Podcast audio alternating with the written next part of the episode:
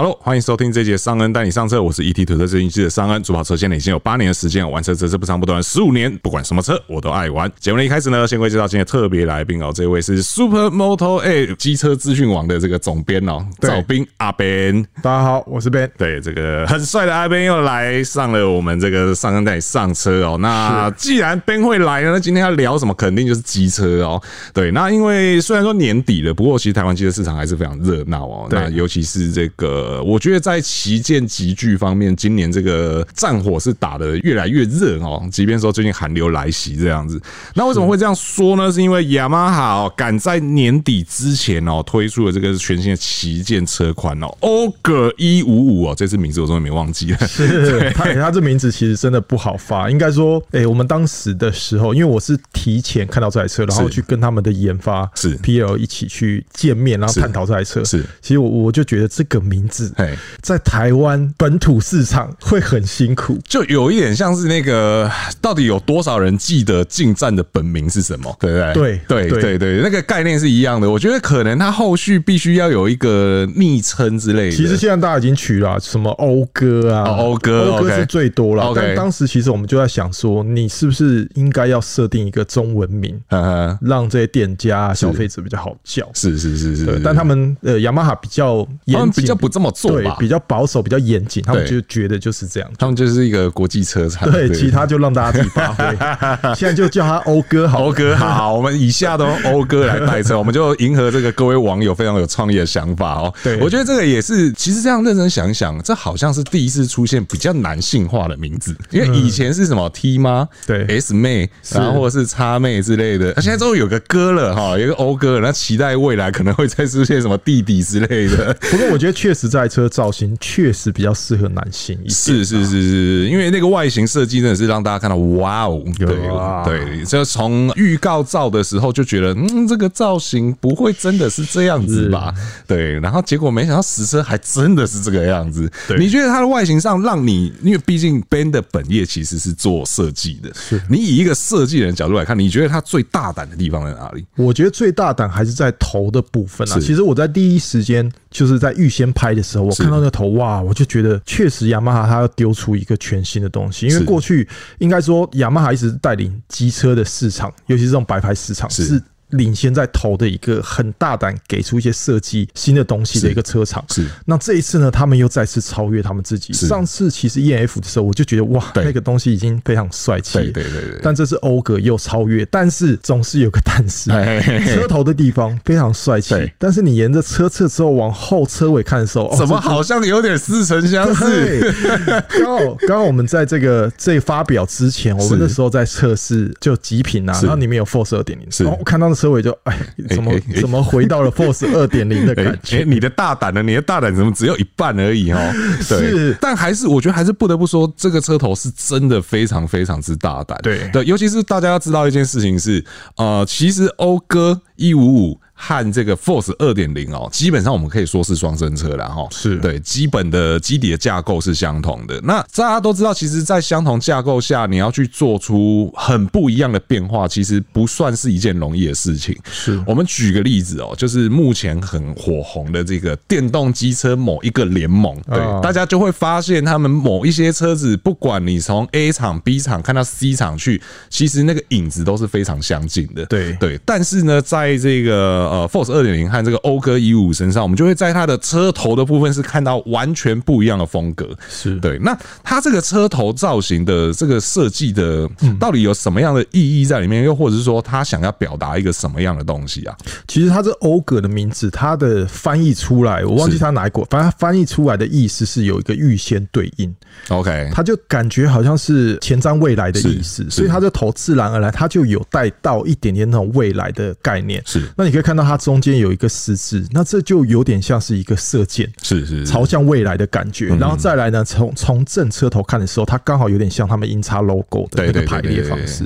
所以结合这几个 image 的因素，再来就是它中间的那两颗灯，是它把它藏在中间，所以少了过去我们看到，比如说是双眼灯啊，或者怎么样，它整个藏在中间的时候，你就觉得整个车头配上它那个十字的徽章，是觉得非常帅气，而不是十字啊，就是像宾士的那个飞镖的徽章。叉三叉，看起来就非常非常的大胆。是，所以我觉得他们自己官方是说了，就是它有一种预先对应，有一种射箭往前伸的一种收束的尖锐感，是有一种前瞻未未来感这样。对，那那个头灯啊，就是虽然说它做的就比较集中嘛，对，某种程度上。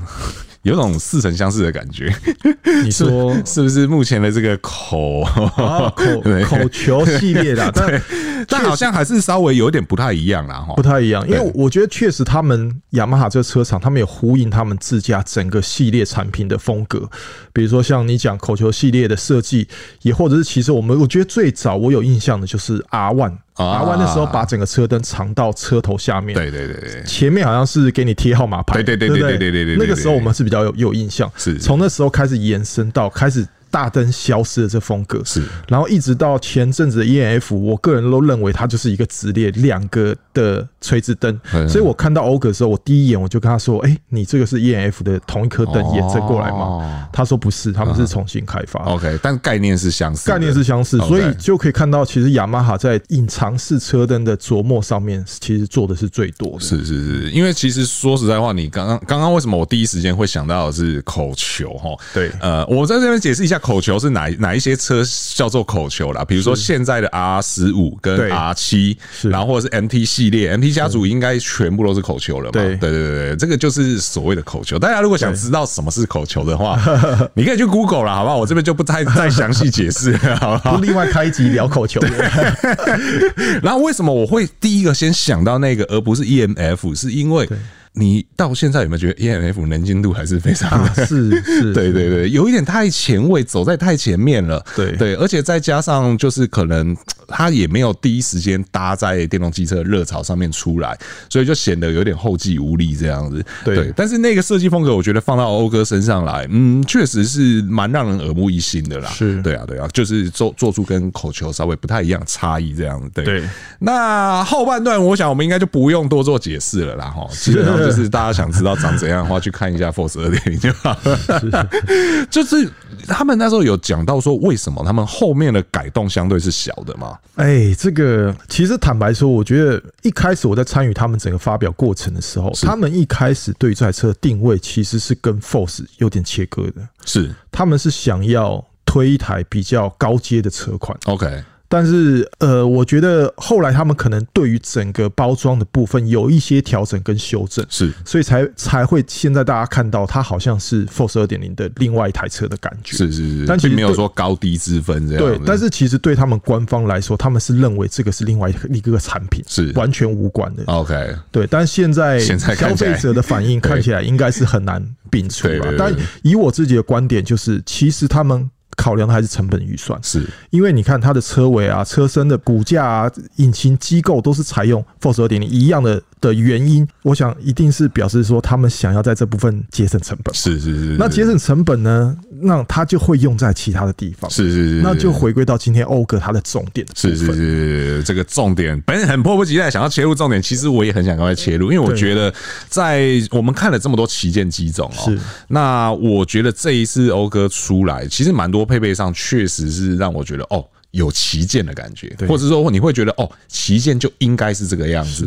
对，那我们一样先从哦，就是我们刚刚讨论很多的这个头灯开始来讲起好了，因为这个头灯真的是太有趣了。是，对，这个头灯有两项非常特别的功能哦，我们让 Ben 来跟我们解释这两个功能到底是干嘛的啊？对你有什么帮助？是因为因为我们刚刚讲到说，哎，它既毕竟它有地方省了预算嘛，是，它势必就是有其他地方花大钱。对对对对对，我觉得过去如果大家大家在骂什么 Nokia 手机什么只换壳啊，还是怎么样？说你这台车只换壳是。那这次我们看到发出来的声浪，确实有人说哦，那车尾怎么样？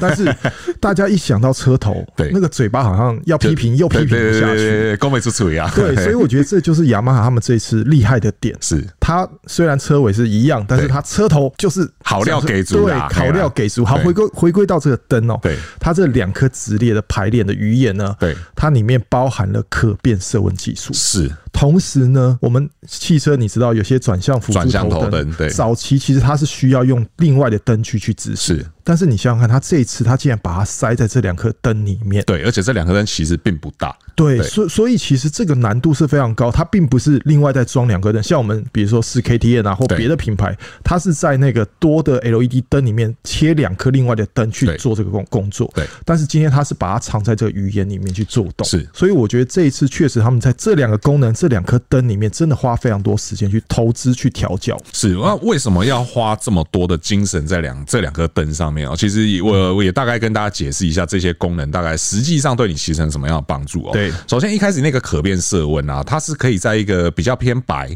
跟一个比较偏黄这两个颜色下去做切换。但据我所知，我虽然没有碰到实车，但据我所知，这个功能必须要熄火再开，它才会新的色温才会生效。没错，好像不能够在骑乘的过程中去做一个切换哦。不过我觉得也是合理啦，因为你不会说整天在那边切来切去啊，你一定是比如说骑骑骑，然后可能牵色渐渐暗了，然后你可能需要。一个穿透力比较强，又或者说现在天气状况改变，你需要一个比较黄的光去帮你做破雾的效果，你不会长时间需要在那边切来切去啦。对，所以其实我觉得熄火再开这个也是蛮合理的一个设计。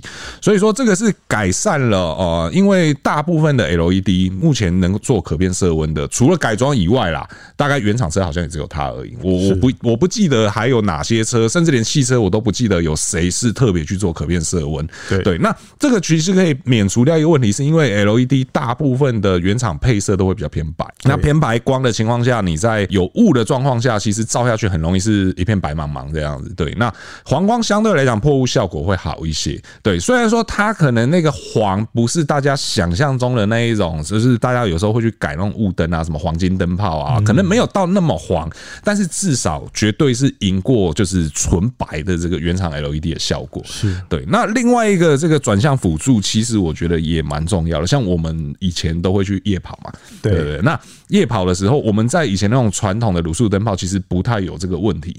可是当我们骑到新世代的车款，尤其是装鱼眼头灯那种切线特别明显的，你就会发现，当你转进弯道的时候，因为你车子倾斜了嘛，那你的那个灯的切线也跟着斜了，对。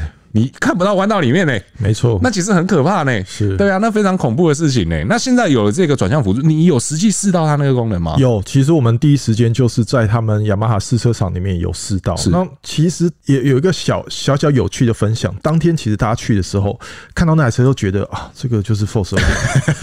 不止我们家，各家媒体都是有一种 没有什么感觉，因为其实我们约的那个时间，我记得好像也是一整天，是，但是他有预告说我们会跨到比较晚一点的时间，对。对，但是我们其实那时候没有想到说晚上会差这么多，对对对对对，结果你知道，至少我看到有两家，对。他们都回来重录啊，因为他们当天呢，我因为我们拍摄，毕竟我们在讲车的时候，我们都会挑白天光的时候，好好好的时候讲嘛。是，哎，讲完之后，你补拍晚上的夜间那个，发现不行，这不能不讲，对，要开特别开一卡来讲这个东西。结果至少有两家，他都在约跟雅马哈约时间，隔天来重拍早上的讲话，是是，就表示说，其实大家一开始讲的那个批评这个呃判断这个灯的 标准，对，跟实际看到时候的经验是有落差，是是是。并且说，这真的是一个很大的一个重点啊！对对，而且其实大家如果有稍微听过我们以前就是有分享过我们的工作流程的话，对，像比如说我跟小叶有稍微分享过我们工作流程，其实我们真的很少会工作到天黑，是因为天黑你基本上什么都拍不了了。对对，天黑顶多是补一些画面，就比如说像以汽车来讲的话，可能车内的那个气氛灯，那你必须得要天黑，或是找一个地下室才有办法拍。对，那其实真的很少有车场，而且晚上把车子放给我们，相对风险也是高的，是对，因为毕竟晚上视线真的比较差，然后路路上的状况相对比较多一点，所以我们后来都学聪明。如果车厂特地跟你讲说晚上还要干嘛的话，那通常都是有大事。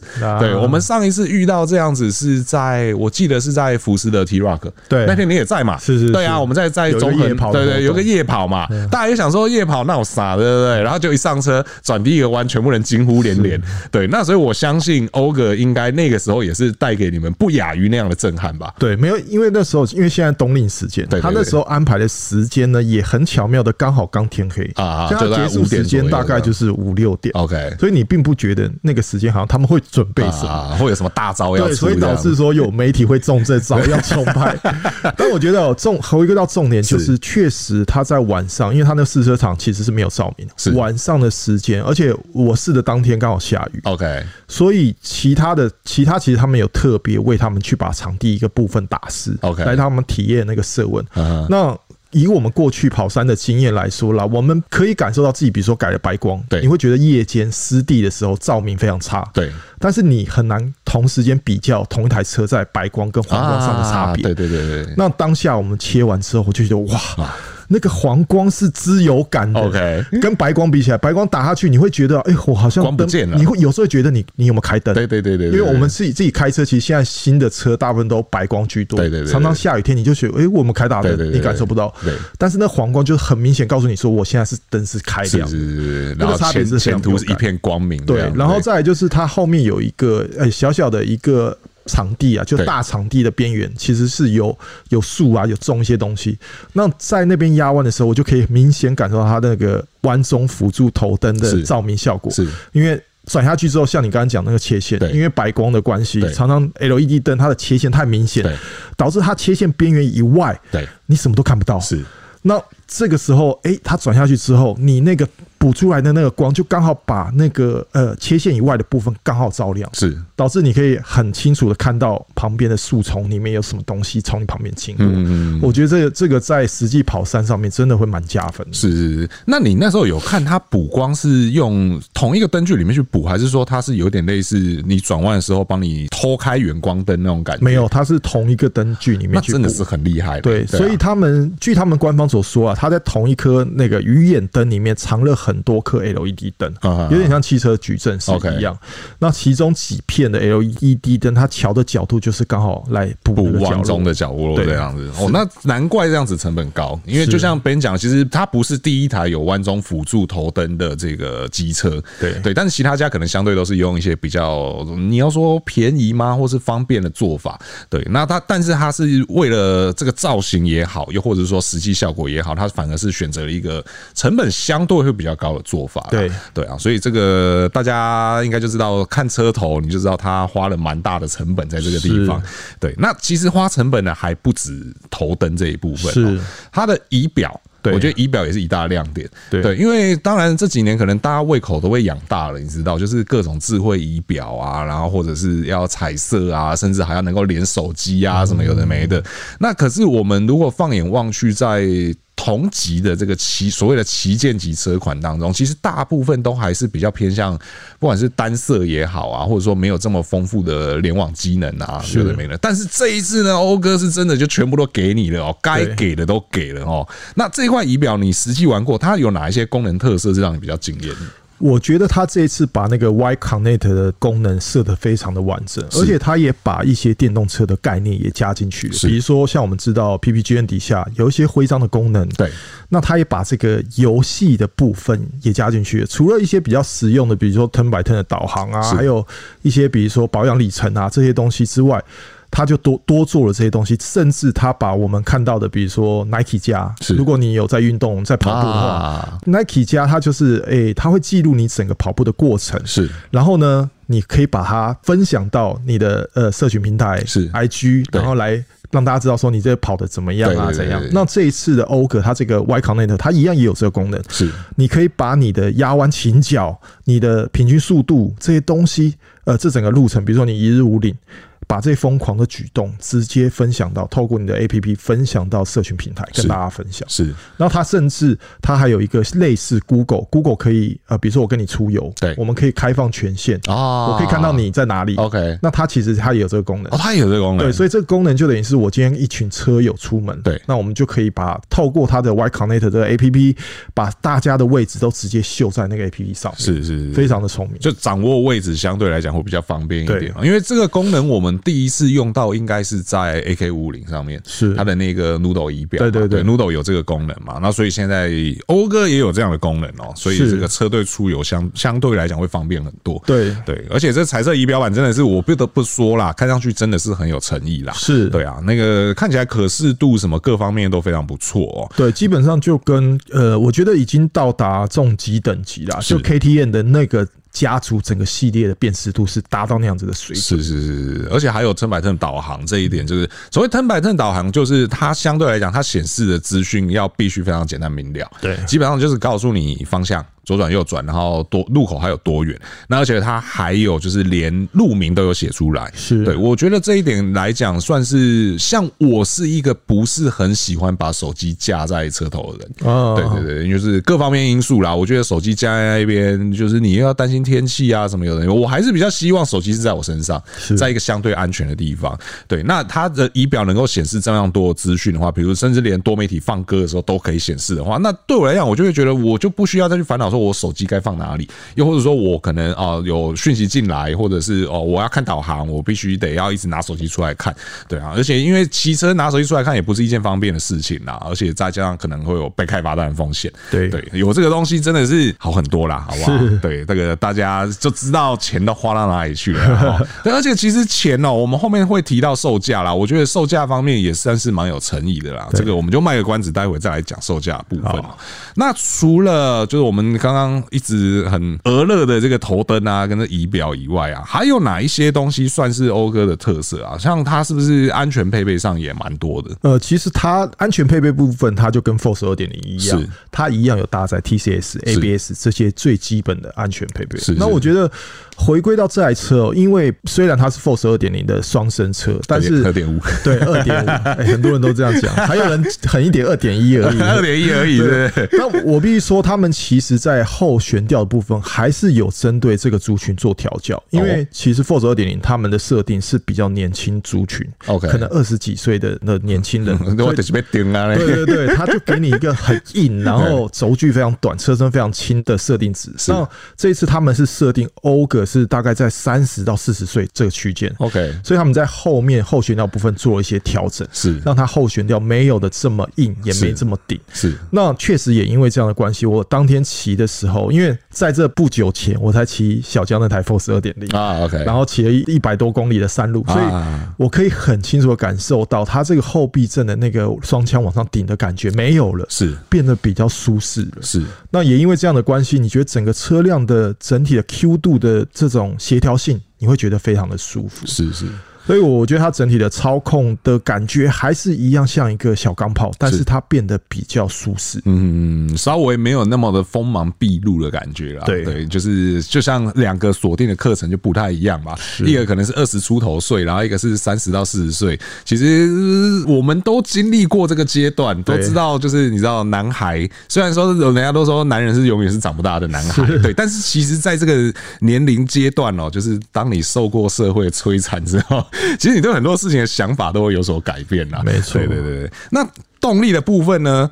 诶、欸，好像就真的是跟这个 Force 二点零就没有什么变化，几乎是完全一样，一样是那颗一百五十五 CC 的 VVA 的水冷单缸引擎，Blue Coat 的引擎。是，那它最大马力呢，则有十四点七匹。其实坦白说，如果要跟同级车相比，还真的还真的不太大哦。是是，因为如果你要跟 MBCU 比的话，它是十五点六匹。是，那你要跟 KRV 哇，那更残酷，KRV 有十七点三匹。对对对对对。所以其实这个相较起来是比较吃亏一点。点的，但是其实它在轴距的部分，如果你要拉出来比，哎、欸，它又是扳回一城，嗯，因为轴距相较起来，它只有一三四零 millimeter，是。MBC 有一三八零，然后 KRV 有一四零零，是，所以其实这个是有落差的，是因为其实动力的部分一直都不算是雅马哈最招牌或是最特色的部分，对，我觉得雅马哈它的风格就是欠改嘛，所以对，它就是给你一个很保守的设定值，那剩下的部分就。靠你们自己发挥。对对对，那我觉得这个 Blue Coat 引擎大家也很熟悉的啦。它改装幅度应该台湾的改装能力应该是非常轻松，可以压大出更大的动力，是是没有问题。甚至说可能配个传动什么之类的，是是是对对对，有时候都会给人家带来蛮意外的这个表现啦，就是也不能完全只看账面数字啦。对啊，如果说你是真的是啊，你都不想要改装，你觉得改装太麻烦，或者你不想当改装的风险的话，那可能就是你在看数字上面的时候，你就会觉得啊，这个好像嗯，真的够用吗？对你可能就会有这样的疑虑出现啦。所以这个其实也是，我觉得也是雅马哈一直以来的，你要说特色嘛，或者是传统嘛，对啊。但是总之它就是这样子啦。如果你愿意改的话，其实是可以有一点让人蛮意外的这个表现啦。对对，所以说这个就是差不多是讴歌的部分啦。哈，那油耗我也跟大家补充一下啦，是呃每公升可以跑四十三点九公里，对，差不多在这个旗舰级距，大家表现应该都差不多是这样子。是，对啊，四十多很少会有看到五开头的啦。对啊，因为如果你真的要省油的话，可能不适合往这个集聚里面去找。对，现在省油的车很多啦，对，但是这这个集聚向来都不会是主打省油这样子。对，所以说那最后要来讲一下售价了。是对，因为售价好像也是一个蛮让大家觉得，哎，应该批评声浪就相对是少的吧？对，因为其实现在的速可达动辄就是你知道 十一二万，超过十二万好像也蛮容易的事情。对对对对。那这一次呢，其实大家一开始是看到它的这些配备是。那那个发表会，毕竟我有参与在其中嘛。是。那其实一开始大家铺陈很多，然后诶讲到这个转向辅助头灯，讲到可变色温，那哦这个价位肯定不会便宜，对，肯定会爆掉。那其实我那时候在我们先预先拍的时候，我其实心里面也一直悬着说，这个车会要卖多少钱，会完蛋。对，因为这个成本，因为我问他们的 PL，他们是说这个开发成本确实比较高，是，所以应该会反映在车价上面。是。那我那时候就很担心，哎，结果他最后开出来的售价，呃，十一点八万元，就整体我觉得只比 Force 贵了几千块而已。整体的这这个价位的定定定啊，在整个市场上面算是非常标准、非常安全的的所在。对对对。但是呢，你又拥有了转向辅助头灯，你又用了可变色温，这都是其他车没有的。是是是。所以。马上那个骂声就突然安静，就就安静了。大家就，嗯呃诶、欸、啊呃还行还行，对对啊哪边订车这样子，对对。而且因为他早鸟还有送蛮多东西的，我觉得也是算很有诚意哦。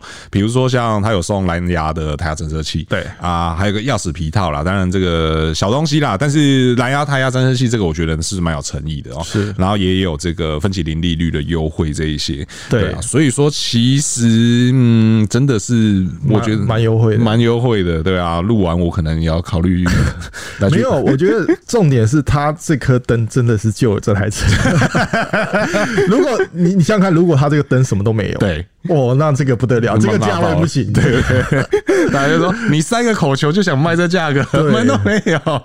对，但他真的加了太多黑科技在里面了。对对，这个也真的是，我觉得短期间内应该蛮难看到对手会跟上来啦。是因为其实他们也针对这个可变色纹去申请了专利。OK，而且据他们所说，他们申请的算是诶，因为一开始你要踩住这个专利，你可能要申请的广泛，对对对，要高一点。对对对，所以他们现在是。申请的广泛度比较高，所以踩的很死，这样有可能在短期之内，你不会看到其他车厂会有这个技术搭载。对对对，就像我们讲那个专利期是几年，二十年还是二十三年？对，可能要等我们老了才会有下一家车厂。那那那，因为它这一次其实价格开出来之后，哎，我们也可以透过它的价格稍微估算出，它这个头灯其实它的成本是在可以接受的范围里面。是是，所以我们也跟他们稍微的打探一下，是他们是很保留，但是。其实你想想看，最需要这个可变色纹的是什么车？BWS 嘛，OK，对不对？因为你可以去一些野路啊，还有探险的这种车款，对。所以他们也说，嗯，这个蛮适合的。他们有有未来有这个规划的可能性，所以会有这个 BWS 二点一的诞生吗？啊，有可能，有可能。对啊，因为这个东西，你因为你专利都申请了嘛，啊，你也都开发出来了嘛，你单纯只把它放在一台车上，其实真的是不太合理啦。对，你势必得要更多的车去摊提这个成本，你这个整个整个价格才会下来嘛。对啊，所以你说会不会未来雅马哈车在这个右把手开关都会有一个 Y 跟 W 切换开关，我觉得是蛮有机会的啦。对啊，而且也像 Ben 讲的嘛，用在 BWS 上面是一件非常合理的事情。毕竟它本来就是一个跨界车，你本来就是会在都市里面用这台车，也可能会在山林里面用这台车。对，所以有这样的功能，确实可以去补足蛮多这个产品的强度的啦。对对，而且其实讲一讲 BWS 好，是不是也应该差不多要出个小改款什么？是哦，好像有一点时间。对啊，那个时间稍微有点久了。我记得我们去那个平林的山区，好像已经是蛮久以前的事情了。对，那个有几个老板都已经换了几台车去了。对对对，所以说，嗯，大家可以期待看看，好不好？这个雅马哈，我相信二零二三年应该还会有非常多动作值得大家来期待哦。对，那我们刚刚一直出现一个名字叫做 Force 二点零。对，那我们当然也不会演这个，其实就是所谓双生车的概念。对，那这个玩法事实上也不算是太新鲜的事情了。对啊，就好比说，我们刚刚也一直提到另外一台车，就是这个 SYM 的 MMBCU。是对，事实上它也是类似的概念来的哦，因为 MMBCU 也是从这个 DRG 衍生而来的这个车款哦。那虽然说 MMBCU 大家可能已经都有听过一段时间了，不过我觉得也可以趁这个机会再来跟大家稍微复习一下哦，它的几个主要的特色哦。我现在有点忘记 CU 这个系列的，它是第一台车，它是第一台车。对，那 CU 想要主打的概念是什么来着啊？哎，跨界，我也有有点忘记了。但是他是应该是说 S Y N 近年来他们都会打这种团体战。是，那他们这次 CU 至少。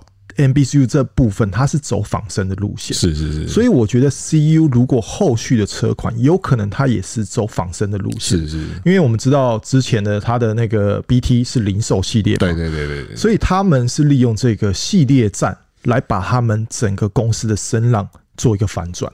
我觉得这个有一点像那个什么概念，有点像那个漫威英雄宇宙的那个概念。其实我觉得是非常聪明的，是是是。因为有时候你对一个呃品牌的记忆点，如果你你看各打各的，就每一个部门生出不同产品，比如说熟女车，比如说什么买菜车，或者是什么都没有关联。对，其实那个记忆点会很弱。对对对。那我觉得 SYM 聪明的就是他搞了一个系列 BT 系列，然后。可能跨足了各个领域的人，那年纪大的啊，比较冲劲的年轻人啊，他们可能就 DRG 啊，是。各个领域都在这个 BT 包围底下，然后每一台车都做得非常帅，是是是，就会让他们整个品牌的形象大举的提升，是是，那也做得非常成熟，对，成功，所以我觉得接下来就是看他们家的 CU 系列，对对对，因为毕竟 MMBCU 是这个系列里面的第一部车嘛，那因为 DRG，哎，DRG 是什么兽来着？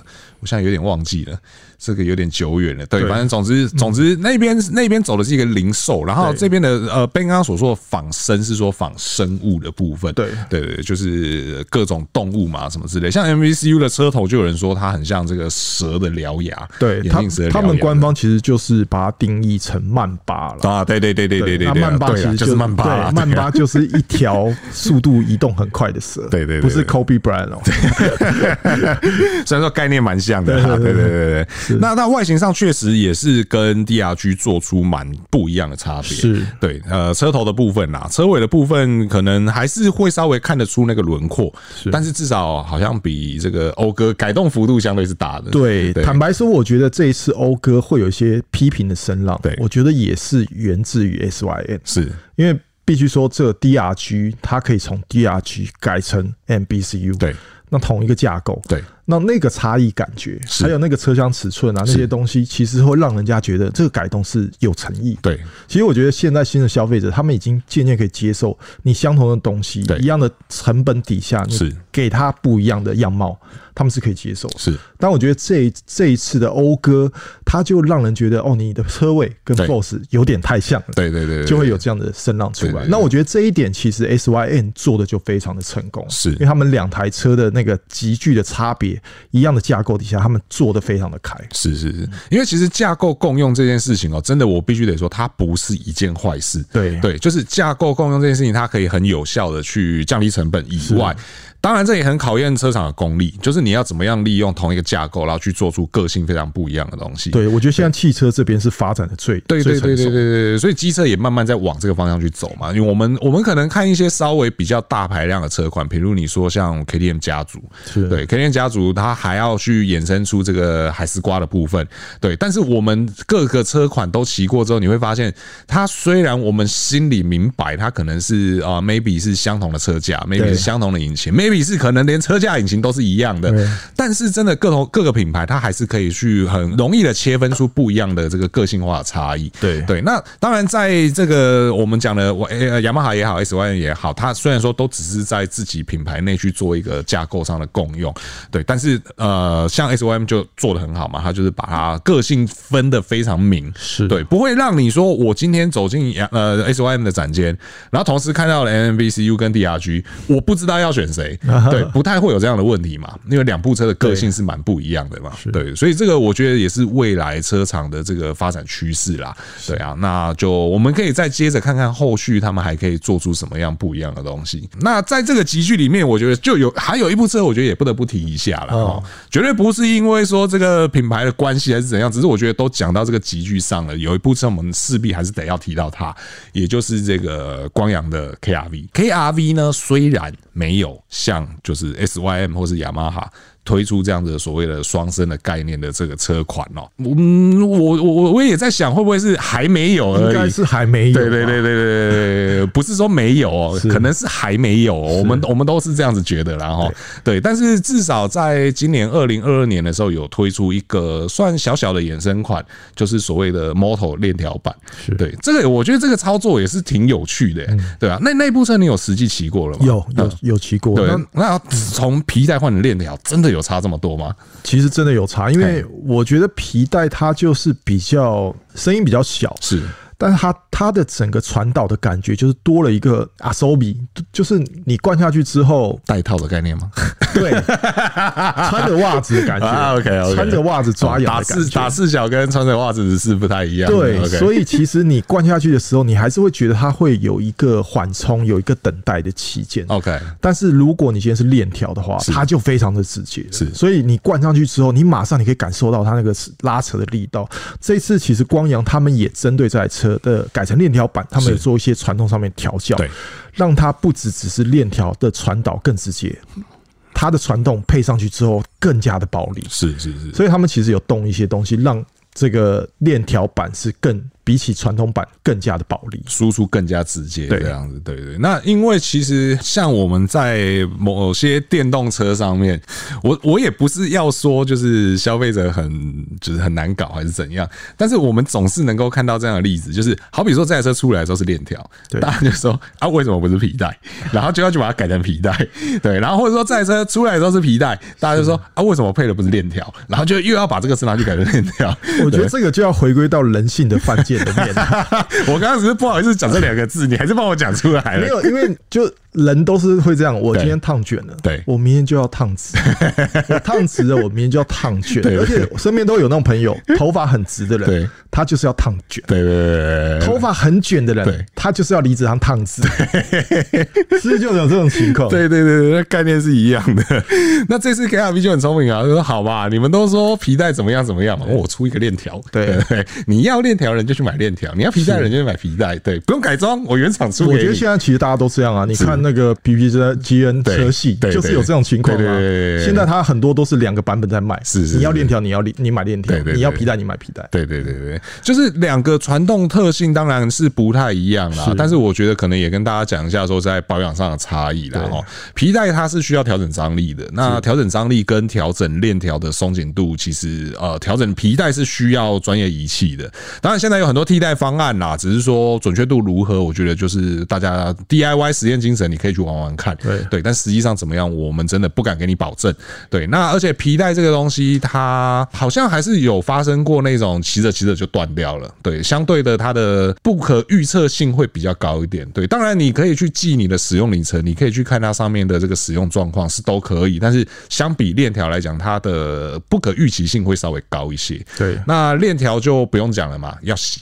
很多人觉得很麻烦。对对啊，不洗链条就会坏掉，链条坏掉就会很大声，就会很吵。对，大家可以注意一下路上的一些装链条的电车，电车特别明显是因为电车已经没有了引擎声，对，所以当链条有异音在那呼噜呼噜呼噜呼噜呼噜的时候，你就会觉得那个特别恼。大家可以去租一下共享，就知道这个哪个品牌的共享用的是链条传动，我们应该也不用多做解释了。对，或者说你在路上有时候会听到后面明明就没有引擎声，但是就是传来很奇怪“咕噜咕噜咕噜”的声音。你转头一看，大概十之八九都会是电车啦。对，装着链条坏掉链条的电车。对，那当然相对来讲，链条成本可能相对是低的啦，就是你换链条可能会比较便宜一些啊。保养得宜的话，可能耐用度也会比皮带来的高一些。对，但是这个必须得说，就是会蛮因人而异，还有因你的使用环境有所差异啦。这个我们也不敢在这边给你保证。对，但不是，那我问你，那是如果是你的话，你会买皮带还是买链条链条。毫不犹豫，链条。没有，因为我觉得就好比我回到我们刚刚前面讲的，为为什么我会选链条而不是皮带？是，当然皮带感觉爽的地方蛮多的，比如说运转的精致度啊，或者各方面。可是它在 DIY 相对是比较有门槛的，对，就好比我说你调整张力，你可能需要张力计，对，那张力计其实不便宜啊，对，这个也是为什么我没有买 T Max 五三零的原因之一，对对对，因为那条大皮带据传呢也不是非常好搞。对对对，所以后来我选择的是这个比较旧款，还在用链条传动的老 T 妈。对，虽然说现在也卖掉了啦。对，那链条我觉得相对是一个我比较熟悉的东西。对，那你又会怎么选？我觉得如果我是通勤代步，我选皮带。因为因为皮带比较舒适又安静，对对，然后其实它不太需要上游去管它，对对对。但是像你讲的，它有可能哪天寿命到了，对，它可能会死掉，突然死掉，突然死。但它在它死掉之前，其实它是可以包容我。傻瓜骑车，对对对对对对。那我觉得这个是皮带的优点，然后再加上其实我自己很懒的 DIY，也没有像你这么厉害，因为我知道其实你就是那种 DIY 的玩车挂，对对，对你来说那是乐趣，修车是乐趣，洗皮带，对，洗链条，福特车主，没有问题的，没有问题。所以洗皮带，然后皮带的间隙调整，对。你来说根本就是家常，就小事啊，对啊，想到的时候工具拿了就去调，甚至你自己换换个链条，对。吧？打链条什么那个都不是。什么都都玩过的东西啦，对对对，所以这个确实还是会因人而异啦哈。就是你想要更懂车的话，可以选链条。我这样讲，我以为你没有，我以为你说 你想要更懂车的话，请买福特。哎，不要这样子，这个话要剪掉。没有，因为这个确实是啦。我觉得每个人对于车的看法不太一样。对，有的人就可能像你讲的，他就单纯只是想要一个代步工具。是啊，有的人就是他想要从中寻求更多的乐趣。对啊。每个人的选择不一样啦，我觉得链条或皮带各有好各有坏，就大家在买之前真的可以再去多做一些功课，然后多去分析一下自己的使用情境。对对啊，但是你说买了然后后悔想要改哦，这个真的是改装都有风险啦。对啊，我也不能跟大家说是好或是坏，但是相对来讲，你后续要付出的成本一定是会更多的，所以先做好功课再去买，会是一个比较聪明的选择。然后，那其实包含到我们前面讲的另外。那两台车，我觉得也都是相同的道理。对，你说 DRG 跟 MMBCU 个性很不一样啊。你说 Force 二点零跟这个讴歌，讴歌不是只有外形上的差异哦。刚刚 Ben 也跟我们分享到了，说它其实骑乘起来这个体感上也是稍微有点不太一样的，所以大家也还是要去。我觉得应该现在店头应该都有车可以试了，然后大家如果要买的话，我觉得实际走一趟看一看，对啊，或许能够更准确的去帮你选出你。应该要选哪一部车？是对，OK。那以上呢，就是今天哦，跟大家来分享了一下这个雅马哈最新的这个讴歌一五五哦，它真的不是 Force 二点一，也不是 Force 二点五哦，配备上相对是有诚意的啦。那也帮大家稍微盘点了一下这个同级的这个旗舰车款哦，大家各个的侧长在哪边哦？那希望大家在这个年底哦，领到年终的时候，如果有需要换车的话，都可以帮大家去做出这个更精准的判断了哈。